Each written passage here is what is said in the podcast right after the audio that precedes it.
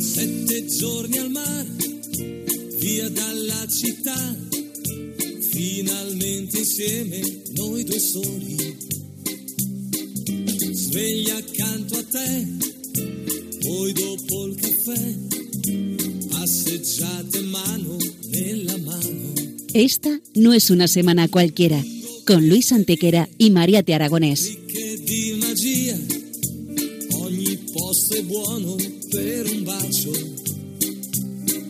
Hola a todos, bienvenidos una vez más al programa Esta no es una semana cualquiera en Radio María, con un servidor de ustedes Luis Antequera. y Mariate Aragonés.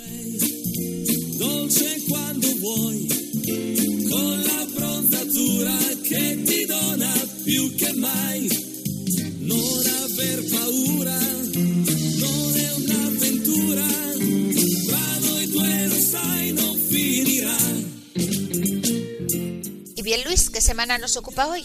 Hoy, Mariate, le damos un repaso a algunos de los hechos históricos ocurridos entre un 2 y un 8 de junio. Una semana que no es una semana cualquiera, siete días, sette giorni, como dice nuestra sintonía, en los que han pasado a lo largo de la historia cosas que ni se imaginan nuestros oyentes, porque la historia es así, mejor y más fantástica que la más increíble de las fantasías. Comencemos pues.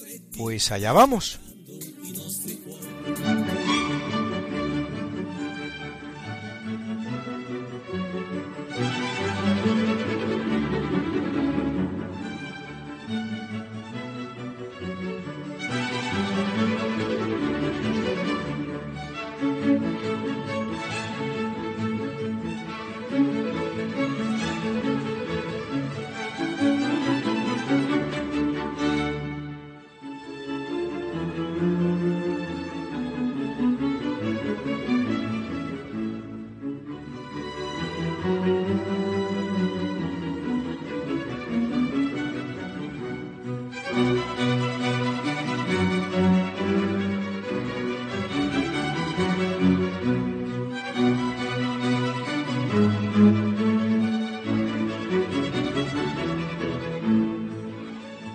En el año 1098, las tropas de la Primera Cruzada que han capturado Antioquía se dan al botín en la ciudad con una gran matanza que no sabe de mujeres ni de niños. Cinco meses después, el 5 de noviembre, Antioquía es asignada a Bohemundo de Tarento frente a la oposición de Raimundo IV de Tolosa, que insiste en cumplir con el juramento de fidelidad prestado al emperador Alejandro I, el cual los otros cruzados se niegan a respetar, al no haber prestado el emperador la ayuda prometida para la toma de la ciudad.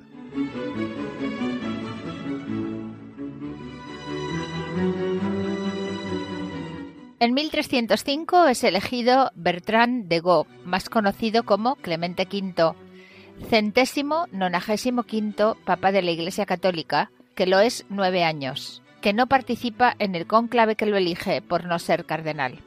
Es el primero de los llamados Papas de Aviñón, de hecho, el que traslada la sede de Roma a la ciudad francesa, primero con carácter provisional, aunque la cosa se prolongará hasta 68 años, los que van de 1309 a 1377. Los papas de Aviñón serán hasta siete, a los que añadir un buen número de antipapas en un periodo particularmente propicio a ellos. Se somete a los deseos del rey francés Felipe IV el Hermoso, que se había enfrentado severamente a su predecesor, Bonifacio VIII. Será también el que colabore con el rey en la eliminación de la Orden del Temple, condenando a la hoguera a su gran maestre Jacques de Molay y con él a Godofredo de Sarney.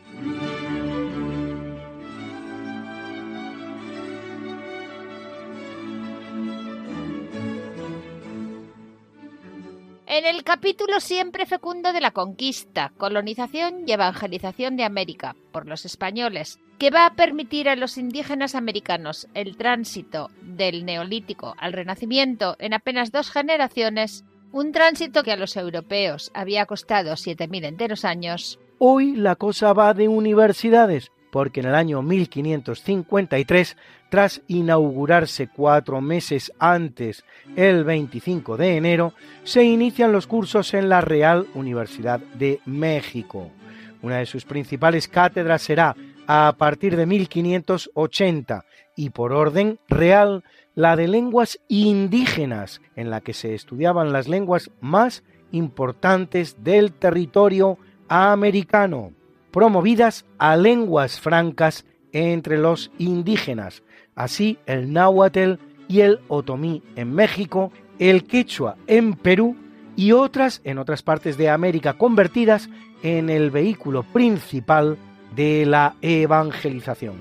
Y en 1749 en Panamá, el obispo Luna Victoria impulsa la fundación de la Universidad de San Javier, para cuando en 1645 los ingleses funden en Norteamérica su primera universidad, Harvard, España habrá fundado ya 15. Y para cuando a principios del siglo XIX se disuelvan los virreinatos españoles, España habrá fundado en América casi 30 universidades. Portugal, en un periodo de tiempo similar, no deja ni una en Brasil. Haciendo posible todos ellos y muchos más tres siglos de pax hispana sin precedentes en la historia americana, la cual, una vez que España abandone el escenario, conocerá más de dos centenares de conflictos, tanto civiles como entre vecinos.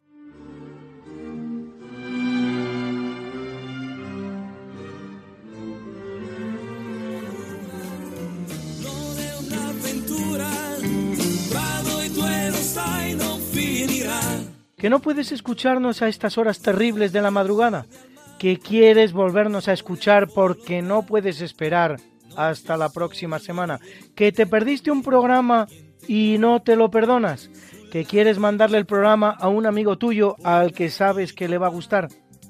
No te preocupes, todo tiene solución. ¿Conoces nuestro podcast?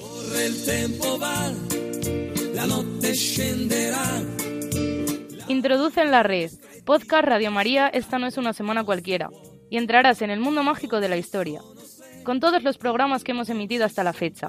Miles y miles de minutos de historia de la buena. Contada con honestidad, con rigor, de manera escueta y entretenida.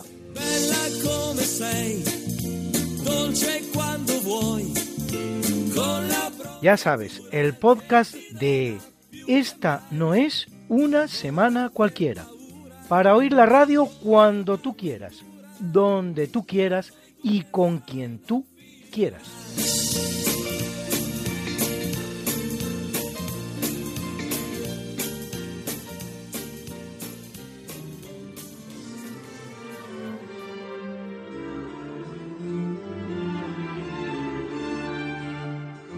En 1625, en el marco de las guerras de Flandes y terminada la llamada tregua de los doce años, los tercios españoles mandados por Ambrosio Espínola toman la ciudad de Breda.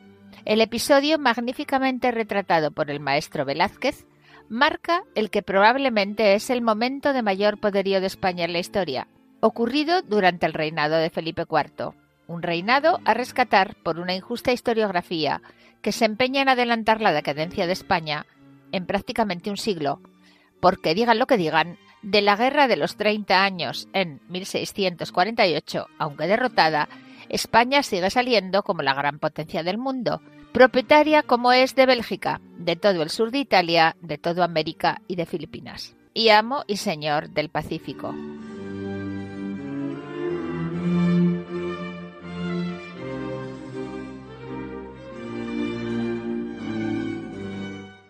En 1654, en la Catedral de Rennes, en la que son coronados los reyes de Francia desde que lo fuera el primero, Ludovico Pío, en 816 por el Papa Esteban IV, 33 reyes desde entonces, es coronado Luis XIV, el famoso Rey Sol, que llevará a Francia a la cima de su poderío en un momento en el que la gran potencia del mundo es y seguirá siendo su vecino del sur. España. Su gran éxito consistirá precisamente en colocar en el trono español a la muerte de Carlos II de Habsburgo a su nieto Felipe V, de Borbón, también conocido como Felipe V de Anjou, aunque no será sino a un elevadísimo coste en sangre y dinero.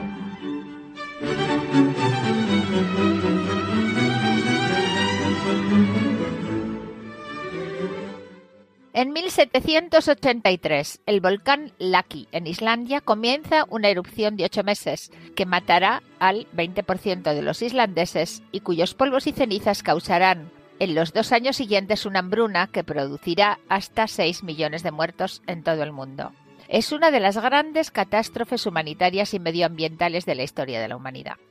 Y todo esto dos siglos antes del comienzo oficial del cambio climático, para todos aquellos que se creen que el clima terrestre había sido siempre paradisíaco, hasta hace 20 años.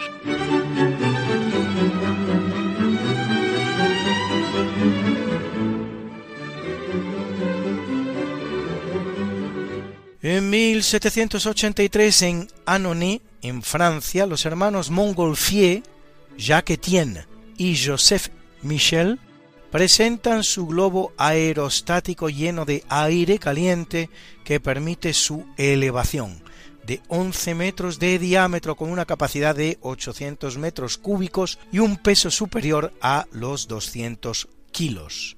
Este primer globo de la historia conseguirá recorrer una distancia de 2 kilómetros en 10 minutos y alcanzar una altitud de unos 2.000 metros.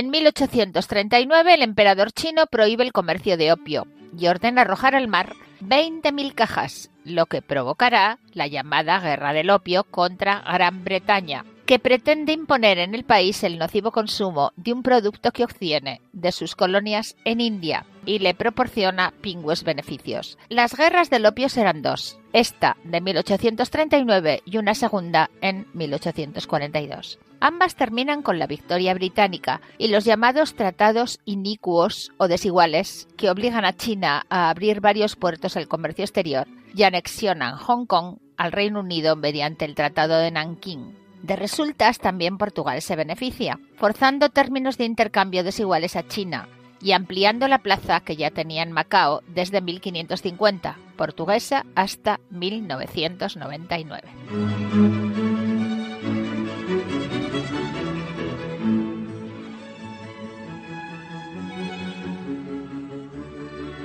En 1847 llega a la isla de Cuba un cargamento muy especial, pues se trata de una partida de culíes chinos, así llamados los famosos y habilidosos porteadores chinos, que en sus canastas apoyadas sobre los hombros, con una vara de madera, portaban toda clase de bienes y particularmente la porcelana, atravesando escarpados sistemas montañosos.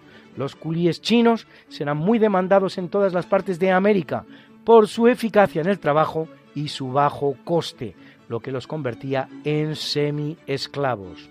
Solo a Cuba irán unos 150.000. Es posible que de entonces date la expresión española trabajar como un chino, similar a la que dice trabajar como un negro. Su situación mejorará sustancialmente en 1877 con la firma del Tratado Chino-Español realizado con ocasión de la visita del mandarín Qin Lang Ping a Cuba.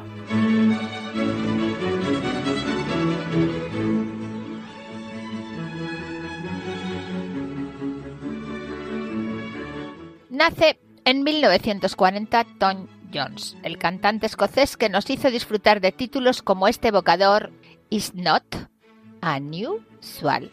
No es extraño.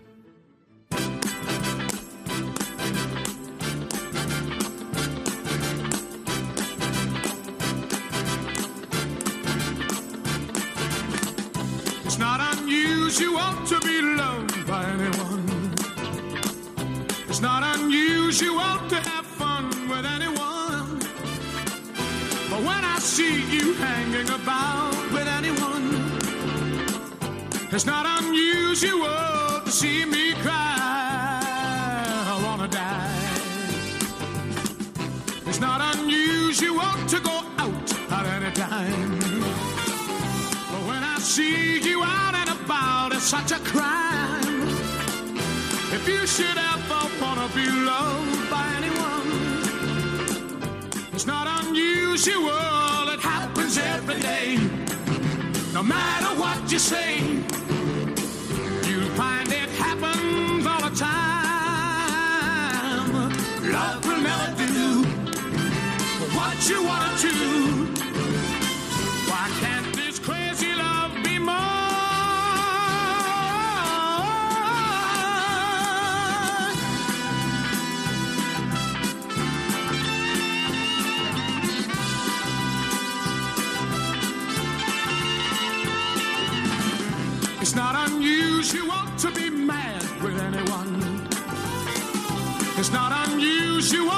Sad with anyone.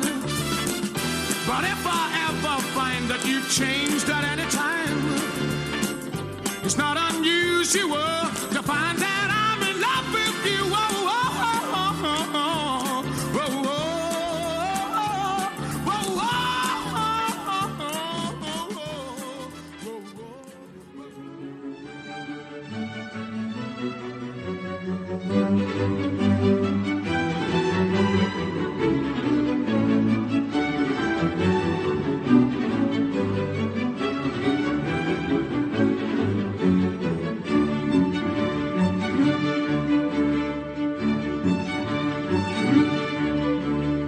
En 1966 comienza en China la llamada Revolución Cultural que durará 10 años, hasta la muerte de Mao Zedong. Su promotor, el líder comunista chino que había gobernado la China durante 27 años. Nombre tan elegante, Revolución Cultural, no esconde sino una gigantesca depuración y masacre de tipo político cuyas víctimas más sonadas serán Liu Shaoqi y Deng Xiaoping para recomponer el depauperado poder de Mao dentro del Partido Comunista Chino.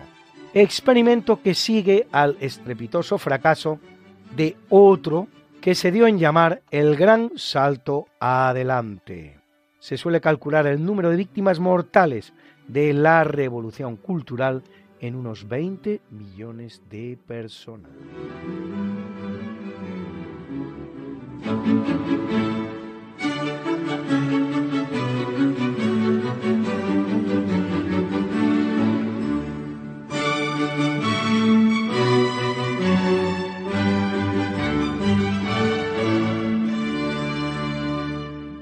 En 2004 se produce una vez más el evento astronómico llamado Tránsito de Venus, que sucede cuando Venus pasa entre el Sol y la Tierra. Sería asimilable a un eclipse, con la única diferencia de que el tamaño aparente de Venus, a la distancia que se halla de la Tierra, no basta para tapar al Sol y apenas se ve como un pequeño punto negro que atraviesa la cara visible del astro rey durante un tiempo que oscila entre las 5 y las 8 horas. Los tránsitos de Venus apenas ocurren cada dos siglos y medio.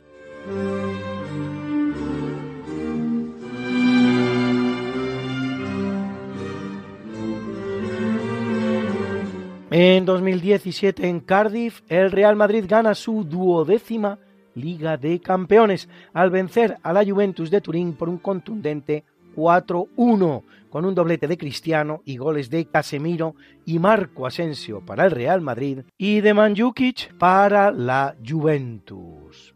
Era el mejor augurio para la gran final que ha tenido lugar este pasado sábado, en la que el Real Madrid se hacía con su decimocuarta, con una actuación estelar, como no he visto jamás, de un portero, la de Thibaut Courtois. Por cierto, Thibaut y no Thibaut, como le llaman tantos.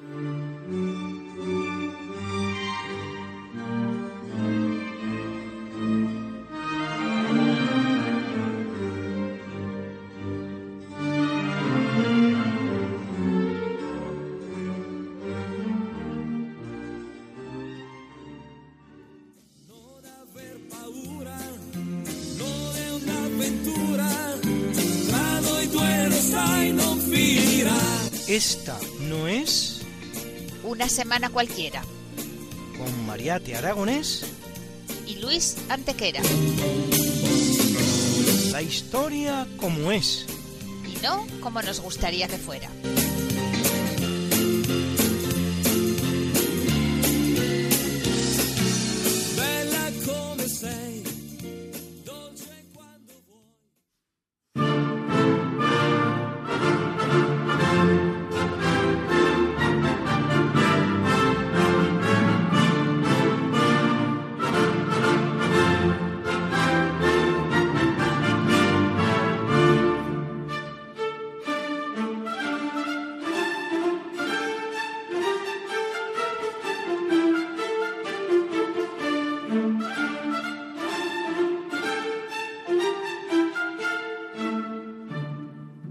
En el capítulo del natalicio en 1537 nace el infante Juan Manuel de Portugal, octavo hijo de Juan III de Portugal y de la archiduquesa Catalina de Austria, infanta de España, convertido en heredero al trono portugués tras la muerte en la infancia de sus cuatro hermanos mayores. Tal era entonces el drama de ser niño, lo que ha progresado la humanidad. Con solo 15 años contrae matrimonio con Juana de Austria, hija del César Carlos y hermana en consecuencia de Felipe II de España. Con ella tendrá un matrimonio breve pero muy feliz. Estos Habsburgo eran enamoradizos. Muerto solo un año después de casarse, su esposa Juana dará a luz apenas 18 días más tarde a un niño, el futuro Sebastián I de Portugal, cuya temprana muerte sin descendencia, a los 24 años de edad, en Alcázar Quibir, luchando contra los moros en Marruecos, hará recaer los derechos a la corona portuguesa en Felipe II de España.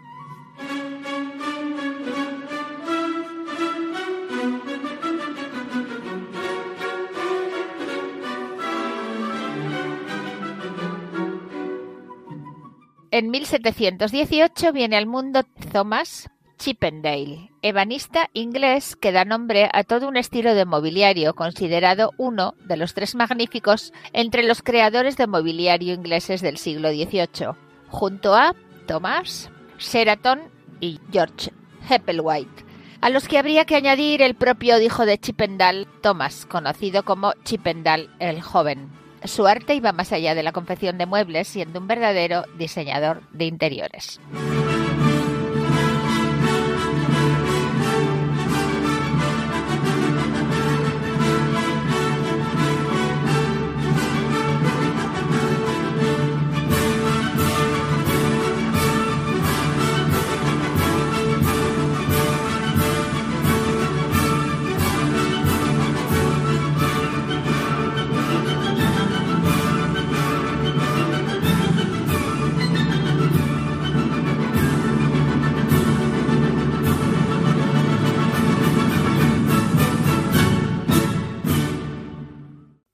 En el año 1770 nace Manuel Belgrano, político y militar argentino que participa en la defensa de Buenos Aires, capital del virreinato del Río de la Plata, en las dos invasiones inglesas, la de 1806 y 1807, impulsando después la llamada Revolución de Mayo, en la que se destituye al virrey Baltasar Hidalgo de Cisneros, participando luego en la Junta de Gobierno que lo reemplaza, conocida como Primera Junta de Gobierno. Lucha en la Guerra de Independencia de la Argentina contra la corona española y crea la bandera del nuevo país en la ciudad de Rosario. Como jefe del ejército sublevado, obtiene las victorias de Tucumán y Salta. Como componente del directorio que se constituye en 1814, participa en el Congreso de Tucumán que declara la independencia de las Provincias Unidas en Sudamérica en 1816. Intentará, sin éxito, instaurar una monarquía constitucional en Argentina al mando de un noble inca. Y ahora una breve pausa musical. El judío Leonard Cohen le canta a la Virgen de la Soledad, Our Lady of Solitude.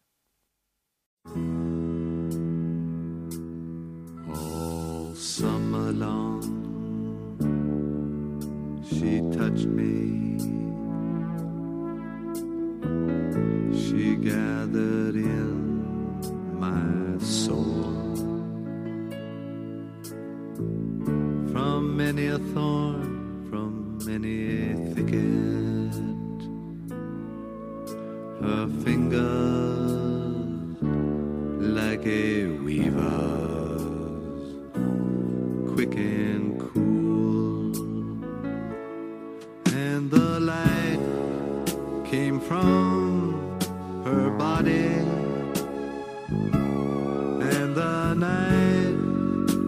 through her grace.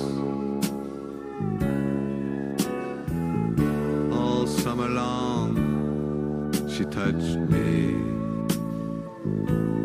and I knew her. I knew her face to face, and her dress was blue and silver, and her words were few and small. She is the vessel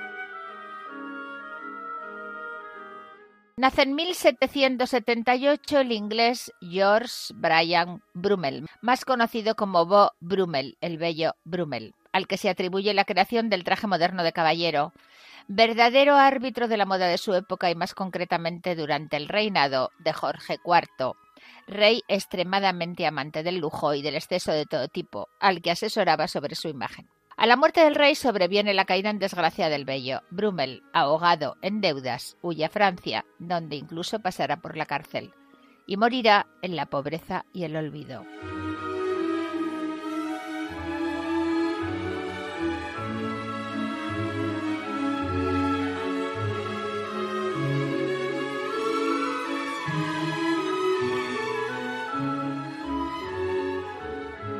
En Alemania, en el año 1810, hijo de un librero, ve la luz Robert Schumann, pianista frustrado, a pesar de su indudable talento, por culpa de una lesión en la mano, pero gran compositor del romanticismo musical, autor de cuatro sinfonías y de varios lida o canciones, fundador de la revista Neue Zeitschrift für Musik, nueva revista de música, que aún hoy sigue editándose, el cual morirá loco, ingresado en un psiquiátrico y probablemente envenenado por la medicación que consumía a base de mercurio, algo que, por cierto, podría estar también detrás de la temprana muerte de Mozart. Hoy su cuarta sinfonía sirve de banda sonora a nuestro obituario.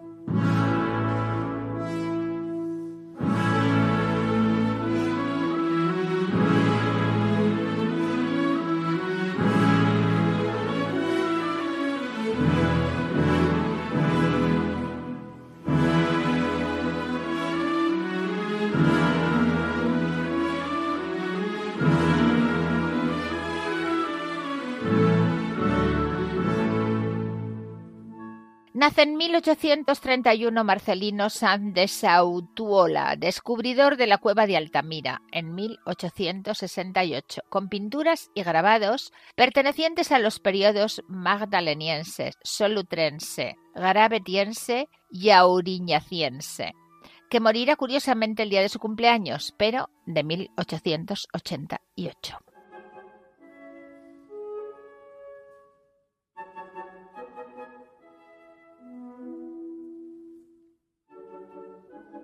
Nace en el año 1865 Jorge V, rey británico y emperador de la India durante algo más de un cuarto de siglo, hasta su muerte en 1936, padre de dos reyes de Inglaterra, Eduardo VIII, que abdicará para casarse morganáticamente con la norteamericana Wallis Simpson, y Jorge VI, padre a su vez de la actual reina de Inglaterra, Isabel II le toca lidiar con la Primera Guerra Mundial, de la que Inglaterra sale victoriosa, pero que a él le cuesta el apellido, pues para borrar toda traza germánica se lo cambia de Saxo-Coburgo-Gotha a Windsor, que es el que sigue utilizando la familia real británica a la espera de ver lo que pase cuando se produzca la sucesión de Isabel II, si es que ésta acontece alguna vez. Durante la Revolución rusa ofrecerá asilo a su primo hermano el zar Nicolás II de Rusia, hijos los dos de unas hermanas de la familia real danesa, de Alejandra, Jorge de Dagmar Nicolás. Pero luego, abrumado por la tensa situación social dominante en su país, se desdecirá, lo que a Nicolás II y a toda su familia le costará la vida, tiroteados todos como lo fueron por orden de Lenin.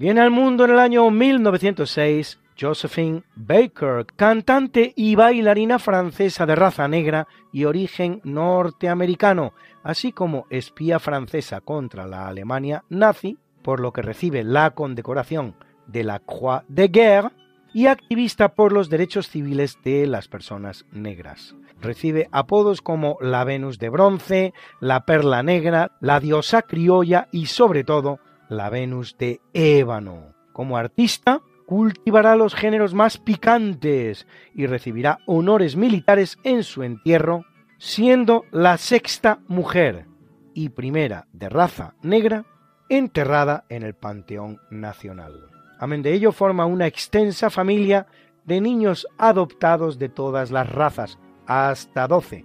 Fue la vedette del famoso Folie Bergère, tras lo cual abre su propio club, Chez Josephine, en casa de Josefina. Escúchenla interpretando el tema J'ai deux amours. Tengo dos amores.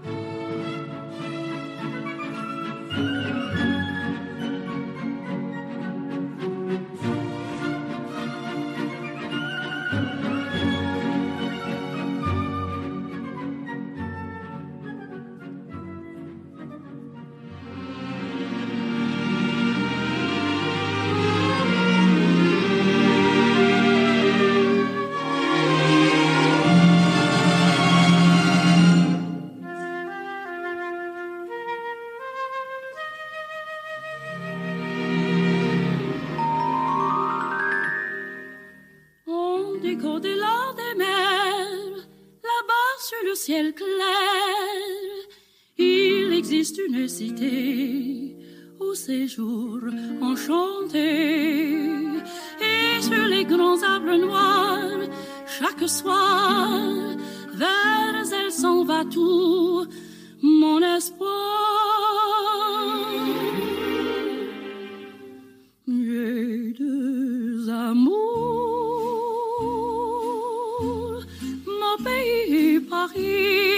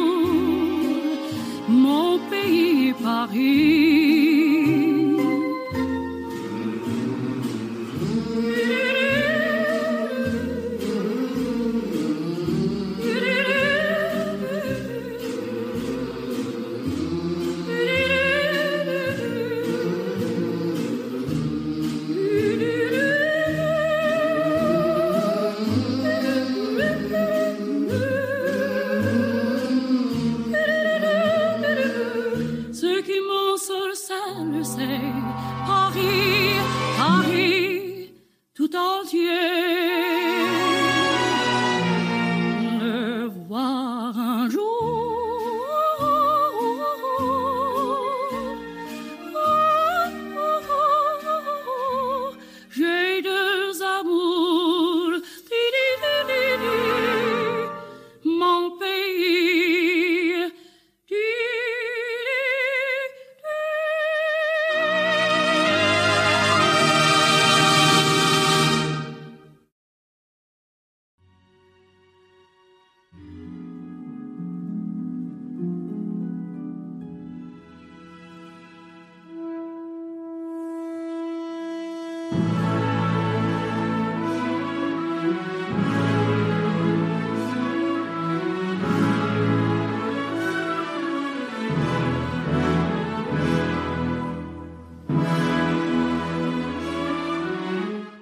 1922 nace Claire Cameron Patterson, ingeniero geoquímico estadounidense que fija la edad de la Tierra en 4.550 millones de años, que luchará además contra la contaminación por plomo presente sobre todo en los combustibles.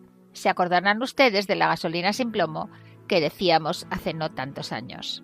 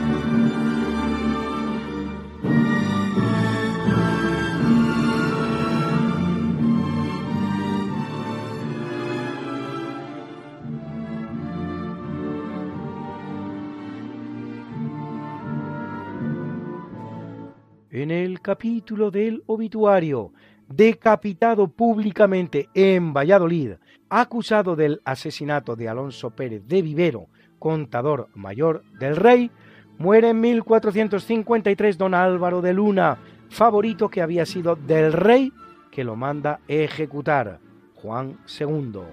Don Álvaro había ayudado a Juan II a escapar del cautiverio al que lo tenía sometido el infante de Aragón, don Enrique, que siendo hijo del rey de Aragón, Fernando I, llamado el de Antequera, albergaba, sin embargo, esperanzas de verse coronado rey de Castilla. Convertido don Álvaro en condestable de Castilla, y con ello en el verdadero hombre fuerte del reino, Luna se verá abocado a la guerra con los infantes aragoneses, a los que derrotará. Intentará conquistar Granada y se enfrenta a la levantisca nobleza castellana que incluso lo acusa de mantener con el rey relaciones ilícitas. Pero su estrella declinará irremisiblemente cuando Juan II casa en segundas nupcias con Isabel de Portugal, madre de la futura Isabel la Católica, la cual, temerosa del poder del condestable,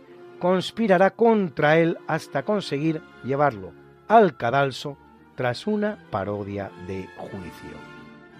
Don Álvaro está enterrado en la Catedral de Toledo. En una fabulosa tumba que se hizo construir él mismo, pero que sería destruida por el infante Enrique, hijo de Fernando de Antequera. Y fundador de la preciosa ciudad manchega de Villanueva de los Infantes. Aunque al final la reconstruirá María de Luna, duquesa del Infantado. E hija de don Álvaro de Luna.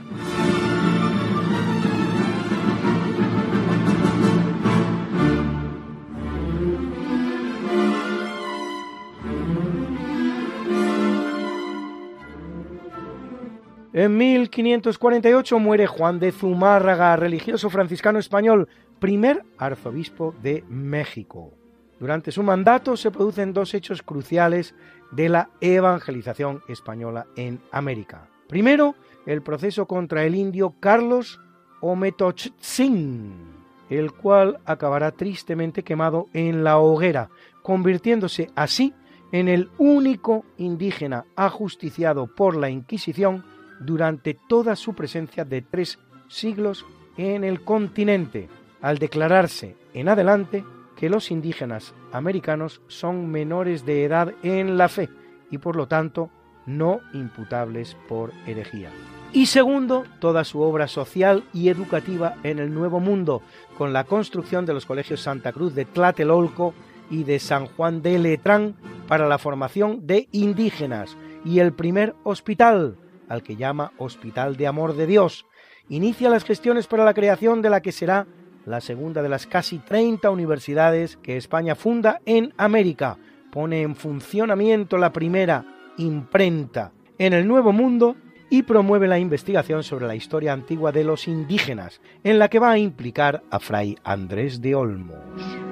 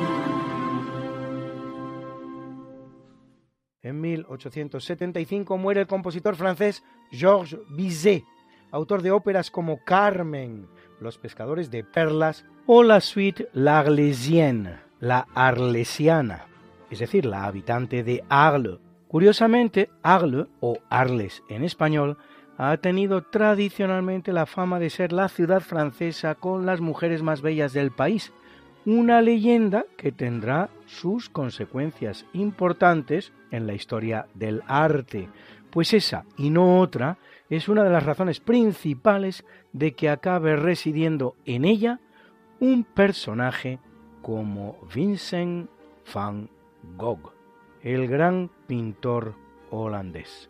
L'Arlesienne ha venido acompañando la banda sonora de nuestro programa en el tercio del natalicio.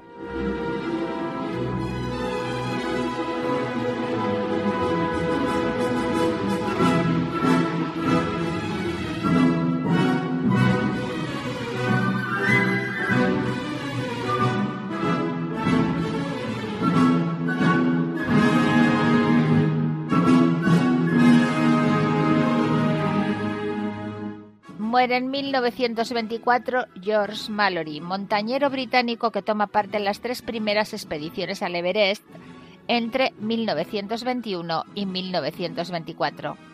Desaparecido junto con su compañero de cordada, Andrew Irvine, a más de 8.000 metros de altitud en la cara noroeste de la montaña. Aún hoy persiste la duda sobre si lograron hacer cumbre, en cuyo caso se habrían adelantado en 29 años al primer ascenso reconocido, el que llevan a cabo Edmund Hillary y el Serpa Tenzin Norgay en 1953.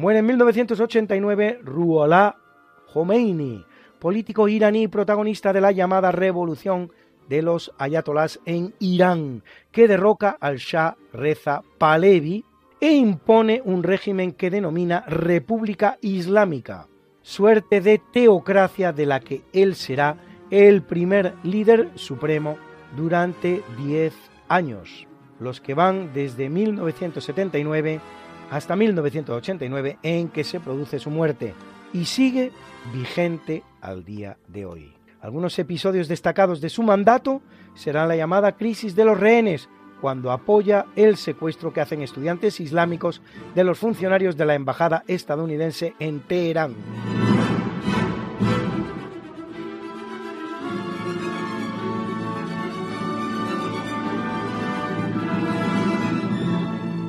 o la fatua o condena que emite contra Salman Rushdie, la cual garantizaba el perdón a cualquier persona que atentara contra la vida del escritor de origen indio, autor de la obra Los versos satánicos, el cual vive desde entonces con protección policial e incluso con identidad falsa. Lo que pocos saben es que el apellido Rushdie no es su verdadero apellido, sino uno inventado e inspirado en la figura del gran autor y pensador cordobés Ben Rush, uno de los más importantes en el ámbito islámico, más conocido como Averroes.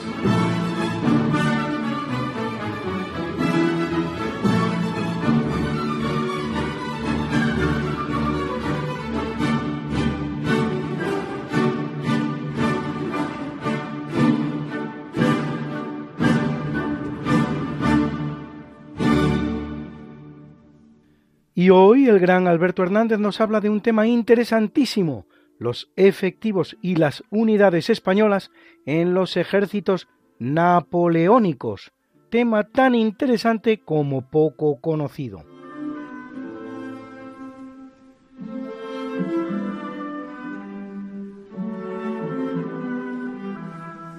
En el año 1796 se firmó el Tratado de San Ildefonso entre España y Francia. Fue un tratado totalmente ventajoso para los franceses y sumamente perjudicial para los españoles. Entre otras cosas, en el tratado se ponía que el ejército español pondría a disposición del francés 12 batallones en caso de necesitarlos. Y efectivamente, los franceses pronto reclamaron esos 12 batallones que fueron incorporados a distintas unidades, no como una unidad independiente, y fueron a combatir a Alemania, precisamente contra los ingleses. Pero mientras tanto se han desarrollado en España una serie de acontecimientos como es la invasión de España por los franceses y el llamamiento a la guerra por los hechos sucedidos en Madrid. Y entonces nuestros soldados no quieren prestar juramento a Napoleón Bonaparte, con lo cual, como están cerca de Dinamarca, están en la Pomería sueca, con sus jefes a la cabeza, abandona estos lugares, se dirigen a Dinamarca y de allí se embarcan a Inglaterra, donde vuelven a España para combatir con los franceses. El jefe de todos ellos es el marqués de la Romana. Pero hay cuatro batallones que no corrieron igual suerte. Se quedaron en Alemania y por allí, pues combatiendo con los franceses contra todo enemigo que salía. Primero fueron los ingleses, más tarde fueron los rusos. Llegan en sus incursiones hasta los aledaños de Borodino y participan en escaramuzas de esta batalla. Siguen adelante con las tropas napoleónicas y llegan hasta Moscú. Pero las cosas se torcen para los franceses y entonces no les queda más remedio que retroceder con ellos nuestros soldados españoles. Bueno, los soldados españoles siempre están en los puestos de más peligro y más riesgo, puesto que los franceses, y con razón, no confían de ellos y quieren que sirvan de carne de cañón o para contener a los rusos, así que hay muchas misiones que le mandan que son prácticamente suicidas. Una de estas es precisamente eso, que se queden en la retaguardia para que abandonen el territorio de los franceses. Los rusos les masacran y ya les cercan un pueblo y entonces el jefe de ellos, que es un teniente coronel español, se llamaba Rafael Llanza, pues se rinde a los rusos. Pero el general ruso le dice que él no hace prisioneros españoles por ordenar. Entonces nuestro Rafael Llanza le dice que él es simplemente un desgraciado español que se dispone a ponerse a favor de los rusos y que hago los que quieran. Los rusos les atienden bien, tanto es así que les escoltan para salir y que lo van a España a seguir luchando contra los franceses. En Rafael Llanza es exhibido por la corte y ya finalmente le dejan salir de Rusia cuando ha terminado la guerra. Hay otros batallones que no corrieron la misma suerte y siguen luchando al final de la guerra con los franceses. Pues eso es todo y buenos días.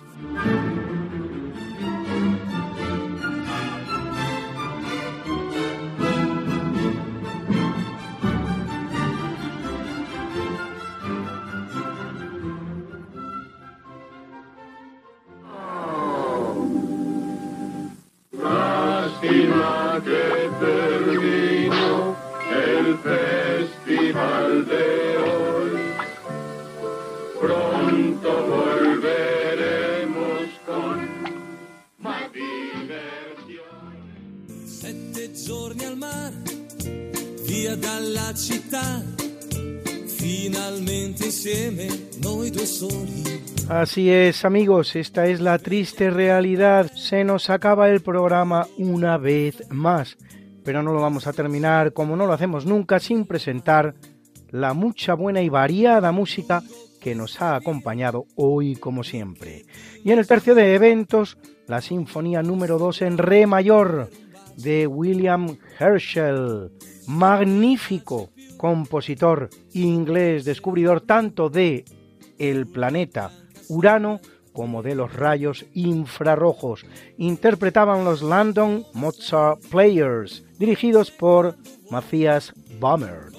En el natalicio hemos escuchado L'Arlésienne, la suite número 1 y número 2 del compositor francés Georges Bizet, interpretada por la Filarmónica Real de Suecia que dirigía Nathalie Stutzmann.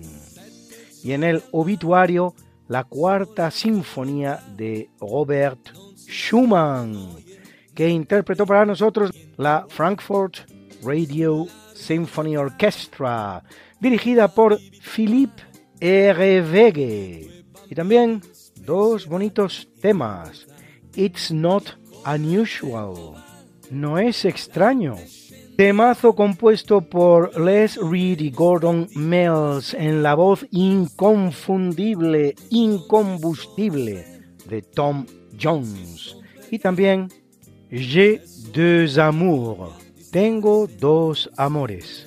Preciosa canción del francés Vincent Couture, que interpretaba nada menos que Josephine Baker. Josephine Baker en su versión francesa.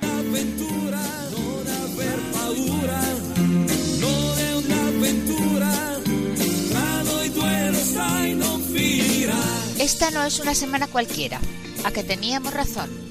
La historia, ¿cómo es? Y no como nos gustaría que fuera. Hasta el próximo programa. Se despiden de ti, Mariate Aragonés y Luis Antequera. Pero yo te veo muy pronto en el programa de Javier Ángel Ramírez, Diálogos con la Ciencia, el jueves a las 12 de la noche, o lo que es lo mismo, el viernes a las 0 horas, con nuevos episodios de nuestra apasionante historia. No te lo pierdas. Les hemos ofrecido en Radio María Esta no es una semana cualquiera, con Luis Antequera y María Te Aragonés.